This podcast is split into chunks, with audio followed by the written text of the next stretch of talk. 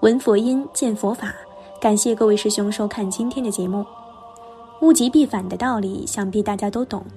阴阳互动，欲触极则而反。只要领悟阴阳转化的规律，便能灵活机动地掌握人生。首先要正确的认知，阴阳是一门学问，是周易文化。不要堕入自我之见，认为这是迷信。对一件事物盲目的认定结果，才是最大的迷信。中国人似乎自古以来就喜欢讲阴阳，说一个人的时候也会说：“你看这个人阴阳怪气的。”在中国古代还创造了一种哲学思想，叫做阴阳学，因此也让中国传统文化充满了迷信气息。现在很多人讲某些地方阴气重，不要去。至于什么原因，自己也说不上来，搞得好像很神秘的样子。也正因如此，阴气重在民间广为流传。对于不了解的人，就会发挥自己的奇思妙想，往往误解其中意。那阴气是什么呢？谈到阴，一般会想到死人、坟地；阳则代表活着的世界。这是许多人理所当然的认为。我们可以从三个方面理解：第一，阴是人的一种感觉，有没有感到过背后发凉？多晒晒太阳也确实有效。有的人晚上还不敢出门，或者是一个人晚上不敢出门，都是一种感觉。要想了解这种感觉的出现，就要谈到三世因果了。前世的因造成今世的果，这是因素之一。不过这种因素极其微弱，更多的就是自己今生的思想念头。所作所为，正所谓不做亏心事，不怕鬼敲门。每个人的体质不同，感受到前世业力的影响大小也不同。体质弱的人，往往对于阴气感受就强烈一点。还有就是自己的起心动念，从这个角度来说，阴气重就是人的一种感觉。第二，阴相对于阳而言，《易经》云：“一阴一阳之谓道。”阴阳是分不开的。就像一栋房子，人们往往将其称之为阳面和阴面。房子并没有分开，但是阴阳却在互动。在生活中，对错、大小、善恶都是阴阳的统一体。阴气也是相对于阳气而言，孤阴不生，独阳不长。三，阴气地方不宜人居，这应该是很多人关心的问题了。首先，这当然是一种半迷信的说法。这里用“半迷信”这个词，也是站在阴阳的角度说的，因为任何事情都是变化的，但是在变化中有一个天理存在。就拿居住来说，福人居福地，福地福人居，所有的一切都是人在做主，而不是外界的事物在做主。所以不要盲目的迷信。明白了阴阳的道理，大家可能会问：如果我不得已要去阴气重的地方，应该怎么保护自己呢？南怀瑾老师告诉我们，可以通过念诵护身咒加护身印保护自己。我们具体来听一下。护身咒，每念七遍加念梭哈，可以保护身体。比如在遇到困难的地方、有灾难来啦，或者感到害怕的地方，念这个咒，那用处很多了。如果你们看到坟场，或者夜里走危险的地方，或者有鬼的地方。或者到太平间去看死人，尤其法师们去超度人家时，照规矩要自己先念护身咒。《显密圆通成佛心要集》中记述护身咒：若诵此咒，能灭忤逆十恶一切罪业，能除一切种种病苦、灾障噩梦、邪魅神鬼诸不祥事，而能承办一切盛事，令一切所愿皆得圆满。此咒是诸佛心，若人专心诵一遍，能护自身，一切鬼神天魔不得亲近；诵两遍能守护同伴，诵三遍能守一宅中人，诵四遍能守护一城中人，乃至七遍能守护四天下人。这个咒子的威力，在《大藏经密教部文殊根本一字咒经里就有说明。护身印一般叫护身拳。两手都可以握的，有时候重要的用到左手，不过修准提法、印身都要用右手。两手都是大拇指指尖压到无名指根部，屈四指成拳。譬如到医院去，手可以结这个护身拳印，将手印放在口袋里后至骨后。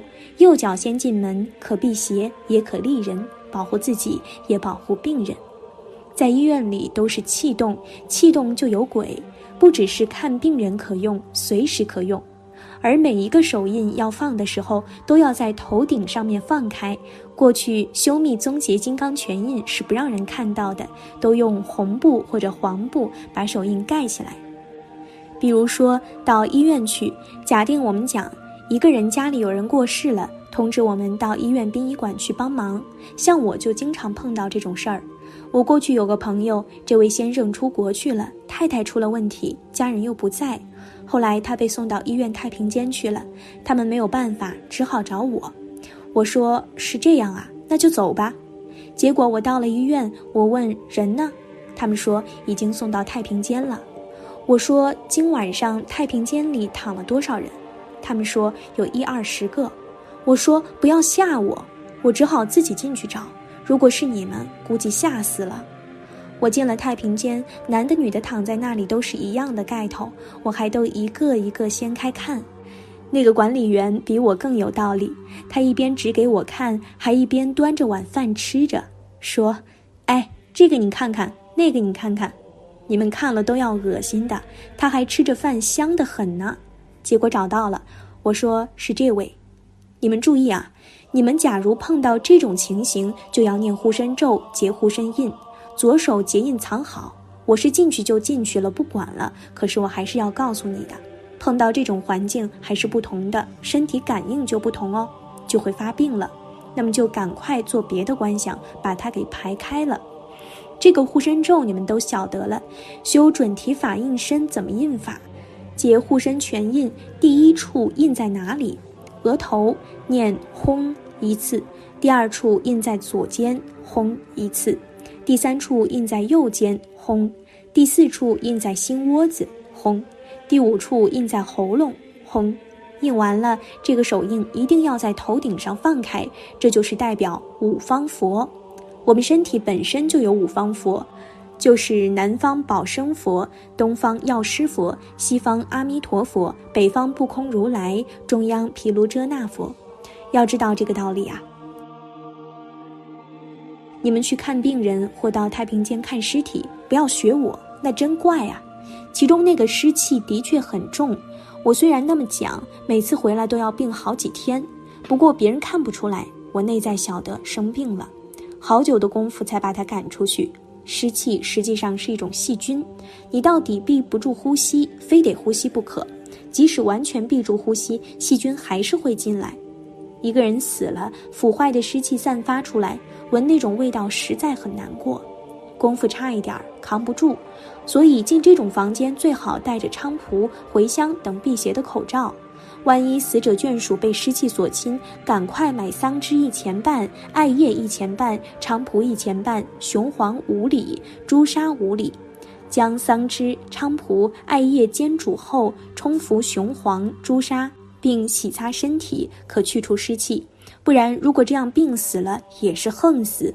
《显密圆通成佛心要集》中记述净法戒咒，此净法界喊字，若想若诵，能令三业悉皆清净，一切罪障尽得消除，又能承办一切盛事，随所住处悉得清净。